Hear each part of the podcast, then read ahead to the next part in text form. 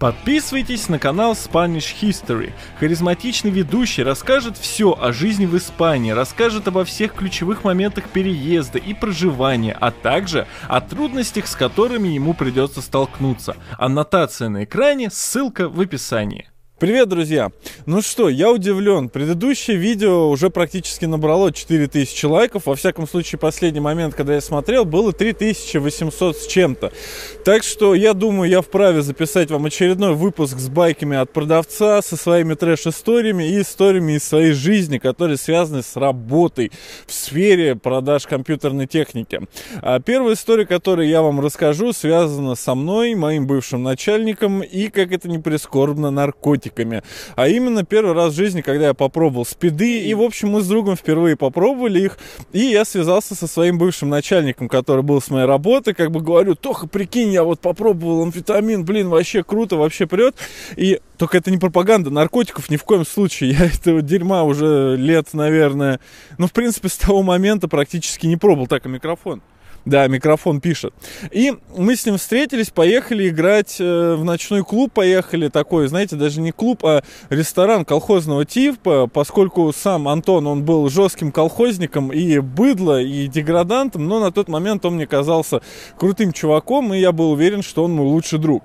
Ну, поскольку мы с ним работали, я был хорошим достаточно продавцом, приносил ему большое количество денег, поскольку магазин выполнял все возможные и невозможные планы. Приехали мы с ним в этот ресторан, и он говорит такой, типа, слышь, что, Стасон, может, типа, в бильярд на деньги с тобой рубанем? Я говорю, ну, Антон, я ни разу в жизни в бильярд не играл, я даже не умею. Ну, точнее, я играл в бильярд, но это было в школе, ну, я не готов был играть на деньги. Он говорит, да не, ну что-то давай, там по три соточки, по четыре поставим, для нас это копейки, а мы тогда действительно очень хорошо зарабатывали. Ну, тысяч по 70, по 80, а доллар тогда был 20 э, с чем-то рублей, 25, по-моему. Ну, в общем, очень мало, то есть 25 рублей, да, по-моему, он такой был. И, ну, для нас это были не такие уж большие деньги. Мы с ним начали играть, и тут я ему раз проиграл, он такой, ну, давай еще, давай еще. И, в общем, наиграли мы с ним партии, наверное, 30, и я как бы по своей глупости, по своему малолетству думал, ну, что все это прикол, ведь мы друзья, ведь он на 10 лет меня старше, потому что мне тогда только-только 18 исполнилось, это первая нормальная работа, на которую я смог устроиться, это было на горбушке. И он начал э, как бы прикалываться, ну, типа, там, ну, что, Стас, там уже, э, типа, 70 тысяч почти набежало. И, блин, по жести, реально, э, в итоге он, ну, все больше и больше прикалываться начал. Я начал нервничать по этому поводу. И После этого он меня подвел к игровым автоматам. Я впервые в жизни попробовал играть в игровые автоматы и в итоге занял у него еще суммарно около там 30 или 40 тысяч рублей. Паша помнит эту ситуацию, поскольку после того, как эта эпопея, господи, никогда не забуду, она закончилась, а, он забирал меня. У него еще тогда была такая дикая точила, которая называется Лянчо. Может быть, кто-нибудь из вас знает, это итальянские такие автомобили.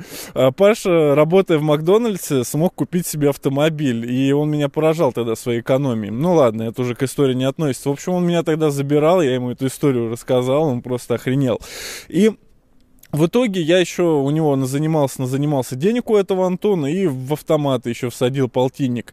И как итог, в итоге в течение нескольких месяцев мне пришлось у него отдавать где-то порядка 120 тысяч. И я не то чтобы дурак, но я тогда, ну, был действительно очень глуп, очень молод, и он казался мне очень серьезным авторитетом. Это потом я уже узнал, что он как бы, ну, хуйня полная и, в принципе, ничего из себя не представляет. Знаете, про таких говорят, петух жизни ужаленный. Ну, просто вот, ну, ничтожество. И, знаете, вот такой вот кручу-верчу, заработать хочу. То есть, ну, на каждом надо там, ну, хоть 500 рублей, ну, наварить.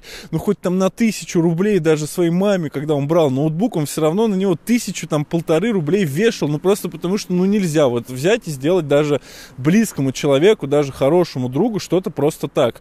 И как итог, я на следующий же день э, проснулся, у меня начались, я впервые узнал, что такое отхода, и мне было очень тяжело, я поехал продавать все, что у меня было из железа, свой компьютер, монитор, как сейчас помню. Отличная модель монитора была Samsung 971P. Это один из первых, если даже не самый первый монитор на PVA-матрице был, во всяком случае, из тех, которые были доступны обычным пользователям и, можно сказать, были так ширпотребом, то есть товаром широкого потребления, который продавался везде. Монитор, можно сказать, культовый в какой-то степени, до сих пор бушные продаются и продаются неплохо, потому что матрицы действительно крутые. И в общем, все эти деньги я ему отдавал, и в итоге отдал. После этого э, еще проработал там некоторое время, но спустя какое-то время я все-таки понял, что он тупой ублюдок и сделал все для того, чтобы перейти в другое место и с ним больше не работать. Это первая трэш-история. Э, следующая история касается одного типа, я его не могу назвать никак по-другому.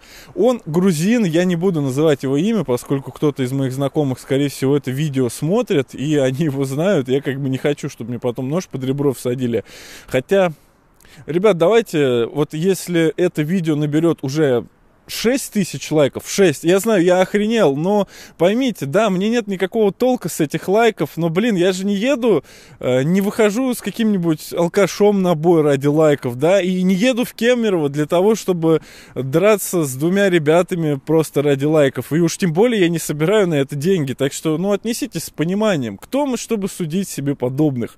Вот, э, следующая история связана с этим человеком, и он обладатель достаточно большого такого состояния в свое время. Он один из первых, кто поднялся на Митина. На Митинском радиорынке было такое время, когда люди за несколько месяцев работы покупали себе квартиры. И действительно, это не шутка. Такое время действительно было. Это было зарождение вообще всей этой можно сказать, компьютерной индустрии. И а, блин, на самом деле зря я упомянул радиорынок, может вырезать это, потому что... Ладно. А, одно мое видео, точнее два моих видео уже удалили. Вообще, на самом деле, если кто не знает, у меня на канале за все время удалили около 7 или 8 видео. Когда я рассказывал про конченые организации, я рассказал про одну организацию, которая в открытую обманывает людей с ремонтом. И что бы вы думали, мое видео удалили не только с YouTube, но и с Рутуба, куда я его залил на случай экстренных обстоятельств. И, господи, вообще, это жесть. То есть даже не спрашивайте спрашивать. Нельзя плохо говорить вообще в наше время ни о ком. Ну, ладно. Э, если это видео удалят, то значит значит, э, так будет. Вырежу все, что я сказал лишнего и перезалью его. Ладно, идем к нашей истории. Это было то время, когда еще до приезда в Москву, до открытия огромной кучи своих павильонов и покупки Мерседеса двухдверочного, крутого, на котором я один раз, ну, с которым мне один раз дали рядом постоять. Вот, э, это было задолго до этого. Он тогда жил в Петропавловско-Камчатском и к ним приехали ребята на то, чтобы восстановить информацию. Приехал шеф какой-то крупной организации и сказал, слушай, дружище, здорово, привет, как дела? У меня, короче, бухгалтерия за там хрен знает сколько лет, короче, упала. Надо восстановить на 1С. А там жестких дисках было несколько штук, они были по э, 40 гигабайт, если мне не изменяет память, что по тем временам уже был огонь. Ну и чел, недолго думаясь, будем звать этого чела Миша, хотя имя у него отнюдь не Миша, но он сам себя называл Мишей, когда общался с покупателями. В общем, он ему говорит, да, дружище, восстановлением мы занимаемся, но знаешь что, у нас гигабайт стоит 100 долларов восстановить. Ну и чел не растерялся, говорил, да, хорошо, восстановить всю бухгалтерию. В итоге восстановили ему, получается, около 100 гигабайт бухгалтерии с нескольких жестких дисков. И сколько они заработали, сами можете посчитать. Ну а с вами был Стас. Помните, 6 тысяч лайков и будет следующий выпуск. И, честно говоря, я надеюсь, что 6 тысяч мы уже не соберем, потому что это становится опасно для жизни. Хотя, надеюсь, никто не знает, где я живу, и никто меня особенно не найдет. Все, друзья, с вами был Стас, вы смотрели Ай Как Просто. Не забывайте подписываться на канал, ссылки на все мои социальные сети внизу, там я делюсь иногда еще более откровенными вещами, только это для совсем уж избранных. Подписывайтесь на канал, до скорых встреч, пока!